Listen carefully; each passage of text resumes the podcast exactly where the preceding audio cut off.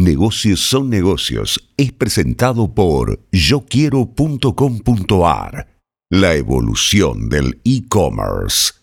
El fin de semana, Marcos Galperin, el empresario argentino que vive en Uruguay, que fundó Mercado Libre, el gran unicornio argentino, llamó la atención de lo que está sucediendo en la Bolsa de Comercio de Brasil. Ustedes saben que muchos países, no todos, ¿eh?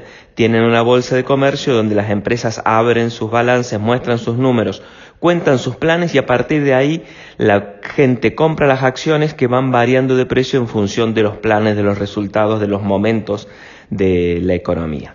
Argentina tiene una bolsa muy raquítica, un índice Merval, que es un índice que representa a las empresas de la bolsa, que está eh, muy devaluado. Si alguien confiar y tuviera fe en Argentina, se podría quedar con las principales compañías de Argentina realmente por chauchi palito.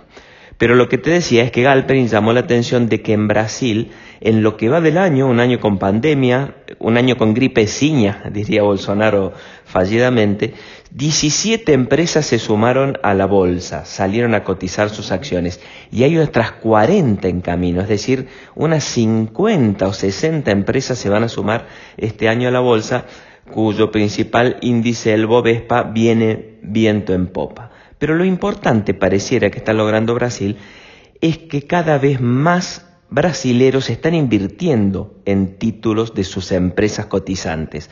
Se habla de cuatro millones de personas que se han sumado a comprar acciones y esto genera un círculo virtuoso porque cada vez más gente tiene acciones que le cuenta a sus amigos, hay herramientas digitales que lo hacen muy fácil y entonces se genera un círculo virtuoso donde los propios brasileros invierten en sus acciones que de esta manera empresas consiguen mayor financiamiento y todo el mercado de capitales crece.